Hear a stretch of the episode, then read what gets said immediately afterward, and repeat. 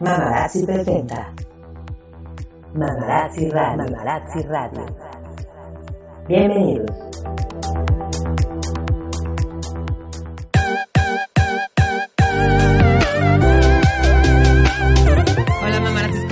Están? Bienvenidas a un podcast más de Mamarazzi Radio.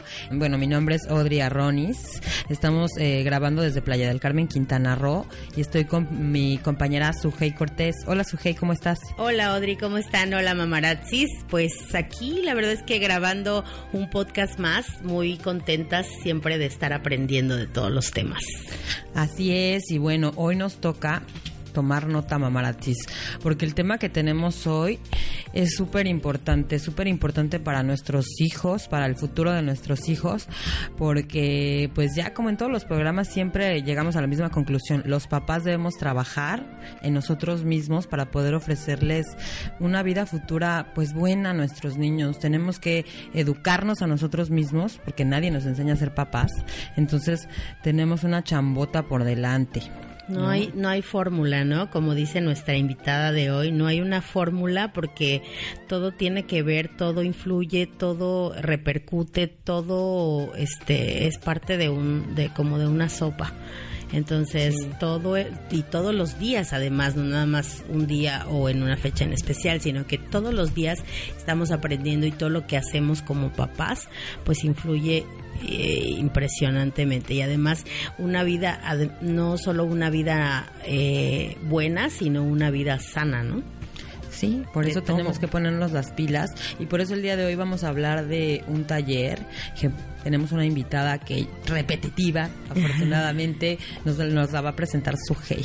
sí ella es Brenda Delgadillo es psicóloga y es especialista en temas como de abuso sexual y esto no pero ahorita vas a estar dando un taller que es papás de nueva generación. Cuéntanos un poquito y bienvenida. Muchas gracias por el espacio, estoy muy contenta de estar aquí. Y pues sí, Sujei, eh, el taller se llama Papás de Nueva Generación y el objetivo del taller pues es analizar un poquito sobre cómo ha sido el estilo de crianza que, que estamos teniendo hacia nuestros hijos y cómo se está formando el, apego con ellos, que viene siendo un vínculo de seguridad. Pero pues lo que pasa es que hemos tenido eh, un brinco de lo autoritario a lo permisivo. Entonces ahí en el taller vamos como a abordar estos temas, cuáles son mitos, por ejemplo la- el ser autoritario, que creemos que es parte importante de la educación. Sin embargo, sin embargo educar es guiar, no es imponer. Y para ser autoritario, pues es imponer. O sea, es como yo soy tu papá y yo mando. y Porque lo digo yo. Entonces, eh, esto a lo largo para los niños crea el pues mucha inseguridad, etcétera, ¿no? Pero también sin saberlo eh, estamos em, como como, como que haciéndolos más fácil de un tipo de abuso, porque, porque les damos el mensaje de que los adultos siempre son los que tienen la razón. ¿Y qué pasa con, con los temas de abuso sexual, por ejemplo? Pues que es un adulto que le dice qué hacer al niño y pues es- son niños obedientes en general, ¿no? Porque pues eso es lo que más importa para, para los papás que son autoritarios, que me haga caso, ¿no? Entonces lo que vamos a, hablar en el taller pues son todas las características de, de- los estilos de crianza y cómo eh, se relacionan con los estilos de apego. Ese es como el primer... que eran como tres ejes Sí. centrales, ¿no? Que van a que, van a abordar a lo largo del taller Sí. que dura tres horas, ¿no? Tres horas, sí. Tres horas o un poquito Un más tal poquito vez. más. Sí, les comentaba que generalmente los talleres los hacemos como muy puntuales eh, y con muchas prácticas para que quede bien claro los temas. Sí es un poquito de teoría, pero también generalmente es práctica. Las dudas que tengan este, los padres con toda confianza las, las expresan y tratamos de darles respuesta a todas sus dudas. Y sí, pues son de tres horas, pero casi siempre nos, nos extendemos un poquito. La primera hora, pues tratamos de abarcar este tema que les comparto de, de los estilos de crianza y de- del apego. Y esto nos va a hacer reflexionar de cómo influye en los niños. Y, este, y también los cambios generacionales, porque también ese es un tema que vamos a abordar. Eh, la clasificación de las generaciones, que generalmente son de 20 años. Entonces también eso tiene mucho que ver cómo estamos educando, o sea, cómo fuimos educados y cómo estamos educando. Esa es la primera parte. Y luego la segunda parte es cómo establecer límites sanos y cómo gestionar las emociones con los niños. O sea, les vamos a dar herramientas para y estrategias para que apliquen eh, en cuestión de, de, cómo manejar, por ejemplo, el enojo con los niños, la tristeza, porque pues socialmente son emociones que son desagradables y no, no, no nos permiten sentirlas. Por ejemplo, si un niño se enoja con otro mientras está jugando, pues eh, que le decimos, ya no te enojes o no vas a jugar, o, o el que se enoja pierde, o sea, todas esas frases crean, eh, inconscientemente se, se quedan guardadas y los niños crecen y las van reprimiendo las emociones y todo, ¿no? Y no sabemos qué, cuál es el impacto que, que tienen nuestras palabras en nuestros hijos, o sea, los seres que más amamos les estamos ocasionando un daño sin querer, o sea, lo que más queremos es, es cuidarlos, protegerlos y les estamos eh, pues sembrando como, como una idea de, de que ellos no, pues, no son capaces de, manejar sus emociones, etcétera, ¿no? Y esa es la segunda parte de cómo establecer límites sanos, que, que vamos a hablar que no es lo mismo este gritar o pegar. Y, y, pues esto que te digo de, de, las emociones que son muy importantes, ese es como el segundo eje. Y el tercero es la prevención de abusos, tanto en la escuela como, como abuso sexual. Nos decías que eh, esos tres ejes estaban planteados porque en sus consultas son como los problemas más repetitivos, ¿no?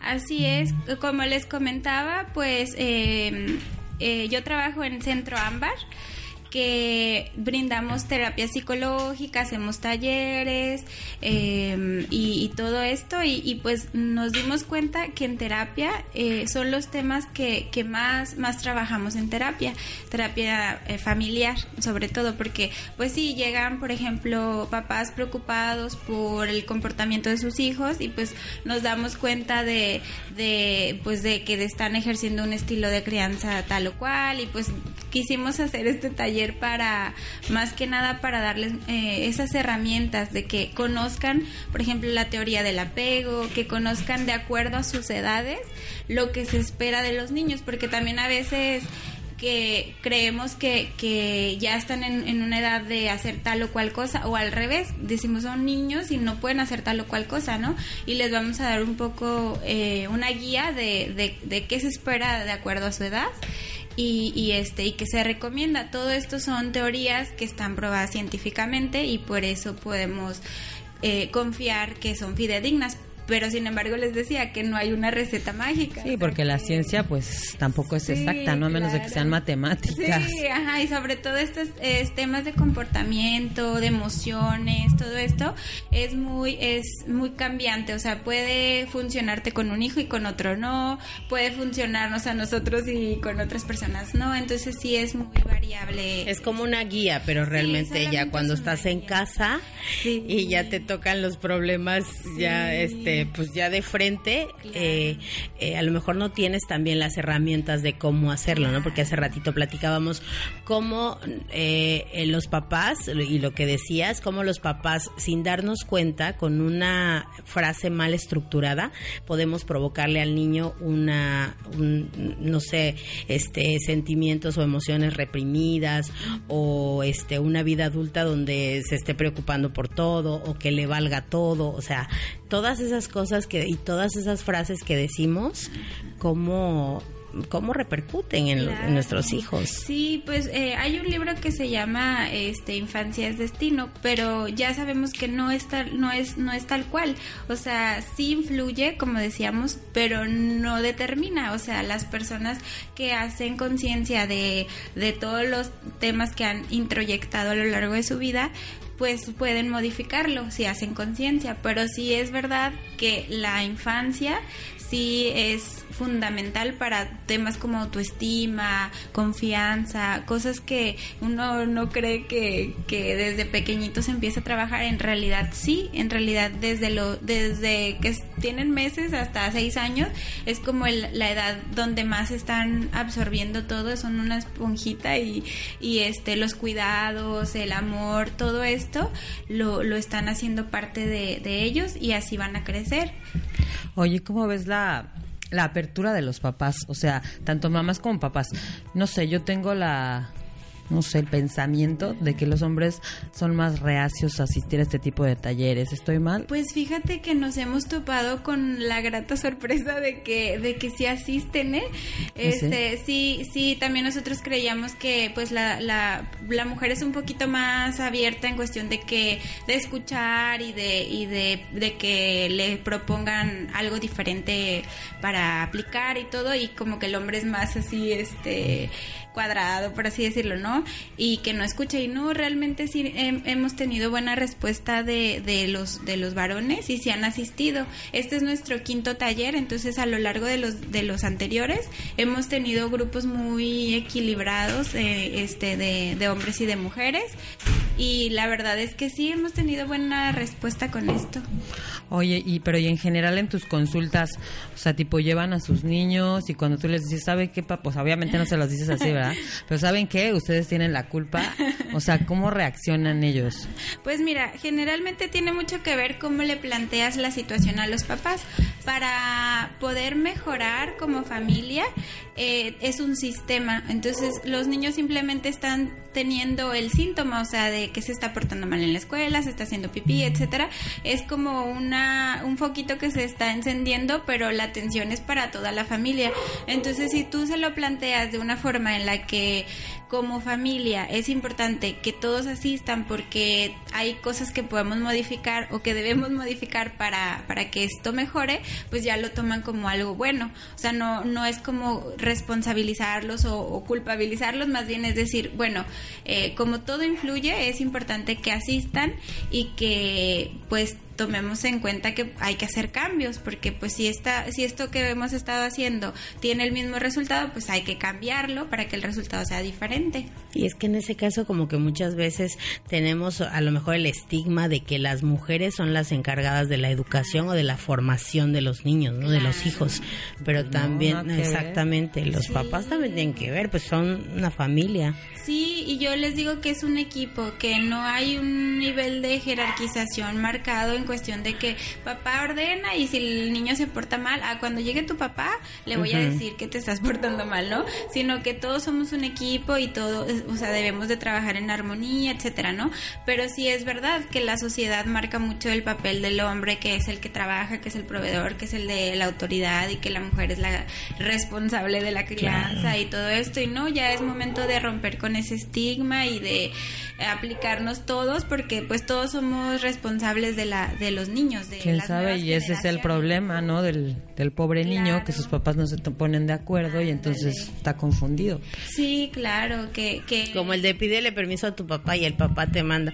No, pues lo que diga tu mamá, Sí, ¿no? y así te traen de bolita. Sí, así que a lo mejor nos habrá tocado en algún punto a nosotros de que anda, anduviéramos así cuando éramos pequeños y sí, es verdad, o sea que lo más importante pues es conocer esto, que, que no es bueno para los niños que, que les estemos dando, que no seamos constantes para empezar, Eh, la constancia es muy importante, cuando le pones un límite a un niño y te convence y se sale con la suya, ya no, ya no funciona. Ya valió. Ajá. Háblanos de eso. Justamente yo quería preguntarte respecto a eso, a los límites.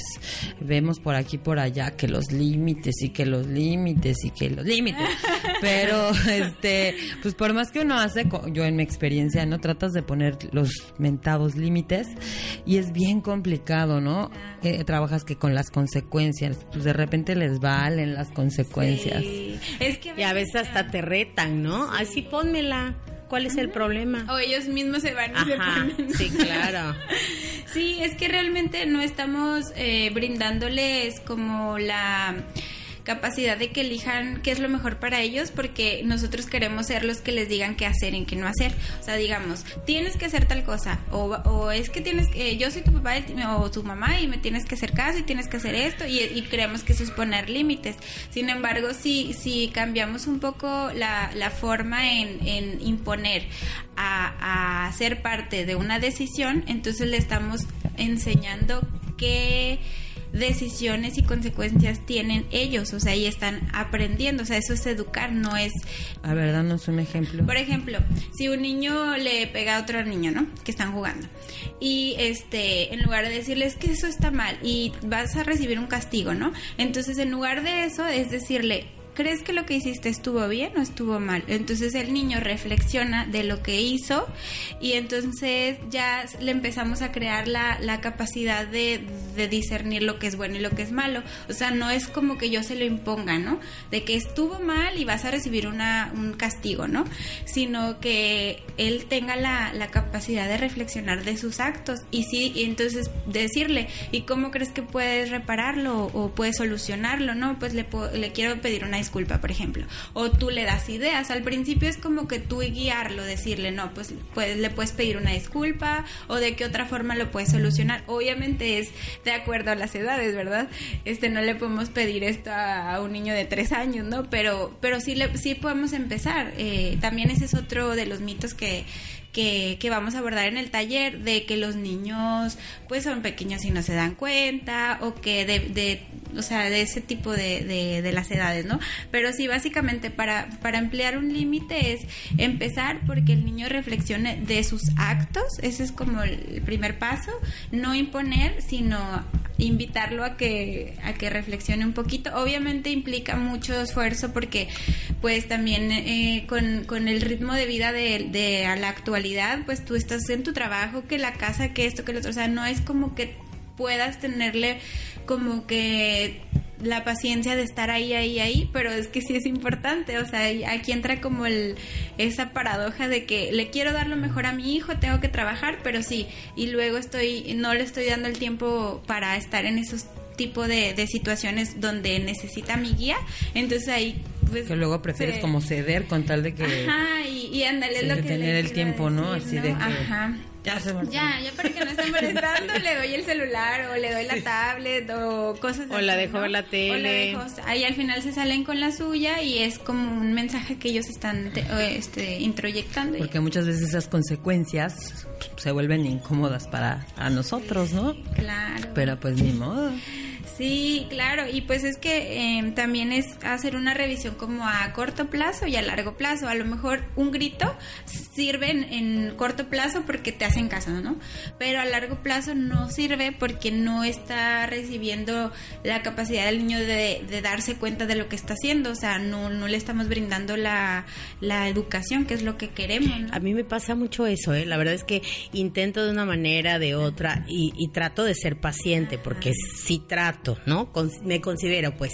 Y entonces, eh, no, no, o sea, no hay esa respuesta o no veo este que lleguemos a un acuerdo y es más cuando se ponen las cosas así peores y entonces sí llego al grito. O sea, llego al grito y luego obviamente me arrepiento de gritarle. No voy y le digo, ay, perdóname. A veces sí, pero pero pero llego al grito o incluso he llegado al manazo, ¿sabes? Entonces yo no estoy de acuerdo con pegarles, pero a veces no me puedo controlar. Y sí es cierto, estos talleres son para realmente para los papás. Claro, ¿no? es, pa es para eso, porque a veces, bueno, ahí con lo que dices es la firmeza. O sea, no mmm, confundimos, vamos a, a, definir bien lo que es firmeza, lo que es autoridad, es diferente. Y también hay otra eh, autora muy padre que se llama Rosa Barocio, que tiene un libro que es Disciplina con Amor. No y. Si Ajá, y ahí nos brinda mucho, muchas herramientas de cómo precisamente ser firmes. O sea, no es como que se estén portando mal y ya no te quiero, sino que porque te quiero, te quiero que te portes bien. O sea, es como como que no usamos bien las palabras en cómo le, le transmitimos a los niños que los amamos, porque como a veces a, condicionamos. O sea, te amo a ti, pero no es no me gusta lo que estás Anda. haciendo. Ajá. Ya. Como lo que decía Álvaro Payamares en su en una conferencia que hicimos que, que, dio aquí en Playa, este decía que hay que ser firmes hasta con el lenguaje, ¿no? Claro. O sea, no hablarles de, por favor, mi amor, hazlo. O tampoco así de, no, hazlo, ándale. Ajá. Pero está cañón encontrar esa voz de firmeza, sí. Sí, y es que sabes que estamos acostumbradas de cierta forma, entonces es de, desestructurar lo que ya tenemos eh, estructurado y, como reaprender las nuevas estrategias porque sí implica esfuerzo, la verdad no es fácil. Y también pues son muchos factores. Si, si estás este, tú sola, si estás acompañada de, del papá o si está la abuelita este, frente a la crianza, hay muchísimos factores que influyen para que los niños se porten así, ¿no? Entonces, sí, también la edad de la mamá, si era un niño deseado, o sea, eso también nos topamos mucho en, en terapia, que así ya realmente como que dicen, ay, es que la verdad me, me llegó la maternidad, o sea, yo no la buscaba o cosas así, ¿no? Y ya desde ahí, o sea, la culpa, ¿no? De, de que, de que pues pobrecito y, y le y trato de compensar como, como que yo no lo quería, pero bueno, le voy a dar todo para que sienta que sí lo amo y cosas así, ¿no? Entonces ya en la terapia hacemos conciencia de muchas cosas que, que a lo mejor tenemos reprimidas y si las aceptamos las podemos manejar, pero si no las aceptamos, pues no Y las también influye cómo te educaron a ti, ¿no? Claro. Luego a mí me pasa que yo digo, ay, no, no quiero ser como me educaron a mí, pero me descubro haciendo cosas de las que hicieron conmigo y, y, o sea, no sé, no sé, de pronto no puedo evitarlo, ¿no? Palabras que odiaba que me sí. dijeran y así, que no se me hacen padre, pero que de repente las digo. Pues es que es como desestructurarnos, como dices, quitarte el chip El chip. y ¿Y cómo me desestructuro, por favor? Pues es que mira, son patrones que seguimos, eh, que somos leales, hay una lealtad a los patrones que, que ya nos, o sea, que traemos ahí de, de generaciones y la única forma es haciendo una introspección real de qué cosas sí te sirven y qué cosas no te sirven, de lo que aprendiste, de lo que te enseñaron, de lo ¿Cómo que se hace una introspección? Tenemos, más que nada es... eh, tenemos que ir a terapia. la terapia sí es un elemento primordial. Yo creo que la, la- el acompañamiento terapéutico es muy, muy importante porque es como irte a ver en el espejo. O sea, no es como que, que el terapeuta te diga qué tengas que hacer. Más que nada, tú te das cuenta de, de, de cuál es la solución. O sea, Claro. el terapeuta te da como que, como que te pone las cartas sobre la mesa y ya tú eliges, ¿no? Pero ya es como, como esa parte de, de hacer conciencia. Porque sí, a lo mejor como que podemos razonar, ah, pues es que yo era así o, o por- o como fueron así conmigo, por eso soy así, o podemos hacerlo, pero es como muy por encimita, ¿no? Realmente para ir a profundidad sí es necesaria la terapia porque es un proceso donde estás en constante comunicación y contacto contigo y, y este y pues a través de ese espacio descubres muchas cosas que puedes modificar y que a lo mejor en un momento sí te funcionaron, pero ya ahora ya no te ya no son funcionales, te están dañando. Entonces, pues el, el- la persona es muy sabia y es, es este, a veces se protege, ¿no? También tenemos mecanismos de defensa que a veces este, se activan ante las situaciones que vivimos y, y en un momento sí nos sirvieron, pero ya es momento como de, de empezar a trabajarlos y cambiarlos y pues yo creo que la, lo, lo ideal es la terapia, siempre. Oye, y entonces, bueno, los papás que a lo mejor no tengan tanto tiempo de ir como a terapias regularmente pueden tomar el taller y sirve como Ah, sustitución o... Pues mira, el taller es como este como complementario porque te digo, casi siempre, bueno, de este tiempo que hemos trabajado con, en terapia, pudimos ver que, que queremos como reforzar lo que trabajamos individualmente en el taller, pero sí es verdad que, que, que sí sirve mucho el recibir este tipo de talleres, de cursos, porque a lo mejor, como dices, puedes tener mucho trabajo, puedes tener muchas actividades, pero si te das un momento para recibir este tipo de información, para reflexionar y para hacer cambios, claro que va a tener mucho, mucho impacto positivo en tu calidad de vida. O sea, es como decir, bueno, me voy a tomar estas tres horas, pero va a tener un, un este impacto positivo en mi salud. O sea, porque incluso a veces hasta eh, nos enfermamos de, de todo el, El estrés. estrés, de- Y no, del y la verdad es que papel, tres ¿no? horas no es nada. Claro. No es nada.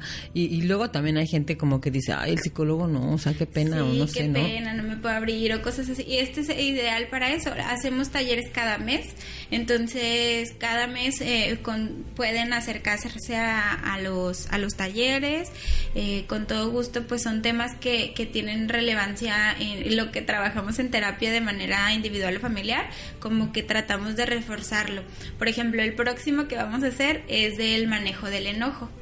ese también está muy interesante interesa. porque sí, porque pues no sabemos cómo a veces manejarlo y, y les vamos a dar un enfoque de, de utilizar al enojo como aliado, no como algo feo que vivimos, experimentamos y ya, sino que darle un cambio a, a una emoción tan importante que, que Es no que la... sí, a mí me pasa que yo me enojo por cualquier tontería, o sea, que dices, ¿qué onda, no? Desde que se te cierra un coche o cosas así, ya, bueno, a mí me ha pasado que ya me enojé por eso, ¿no? O que alguien dice una tontería con la que yo no estoy de acuerdo y me enojo, o sea, a mí que que sea tonto. Claro, y eso, por ejemplo, eso, eso son, es el próximo taller que vamos a, a- a tener el próximo mes y es para ver cómo, cómo podemos utilizar, o sea, qué estrategias podemos utilizar para manejar el enojo, conocer cuál es la función del enojo, porque a veces no sabemos para qué nos sirve, o sea, decimos, no, si no me enojara todo sería feliz, ¿no? O sería, y no, en realidad el enojo tiene una función muy importante en nuestras vidas y así, pero bueno, ese ya es otro taller. Ese ya es otro taller. Pero sí, básicamente pues el, el hecho de que, de que se tomen un tiempo para, para, es una vez al mes los talleres. Y además está como, está muy padre porque de- está sacando estos conceptos y todo esto de la realidad, de lo que te está llegando todos los días al consultorio, ¿no? Claro. De los problemas que están presentando la, la, la niñez o, o también los papás, pues. Claro. Y entonces, eh, pues estás, como dices tú, reforzando esta parte de la problemática. Sí, por, por supuesto. Por ejemplo, anteriormente habíamos hecho eh, en, en cuestión de, de amar, de aprender a amar, porque también vimos que hay muchos conflictos en pareja, de no saber cómo este expresar el amor o cosas así, ¿no? Y luego ya este hay muchos elementos que influyen, por ejemplo, para eh, saber cómo expresar el amor, etcétera, en pareja. Y ese fue uno de los temas que también vimos en, en terapia y que decidimos hacer el taller. O sea, te digo, generalmente así es como estructuramos los talleres, de acuerdo a las necesidades que vemos en, en los pacientes o en la sociedad en general, pues es como, como decidimos qué, qué, qué va a ser el tema, ¿no? Del mes. Está bueno. ¿Y está dónde, bueno. ¿Y dónde son los talleres? Ah, bueno, los talleres son en un hotel que se llama San Martín, que está en la avenida 15, entre 38 y 40. Ahí en la salita del, del hotel, ahí es donde hacemos los cursos. Cuéntanos todos los datos de este taller que viene, cómo se pueden inscribir, el costo, aunque aunque suene escravo, escabroso. No, sí, no, platícanos. No, vale la pena. ¿Cómo podemos inscribirnos? ¿A dónde llamamos? ¿O cómo pues, está el rollo? miren, eh, pueden mandar un WhatsApp al número 984-208-1921, que ahí en la, en, la, en la página de Mamarazzi, ahí está eh, nuestra publicidad.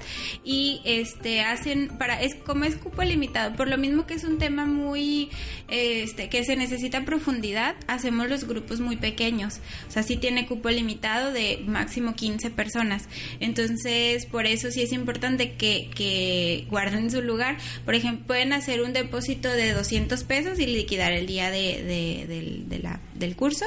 Y el curso es por persona, son 600 pesos, pero si van en pareja son 500 por cada uno.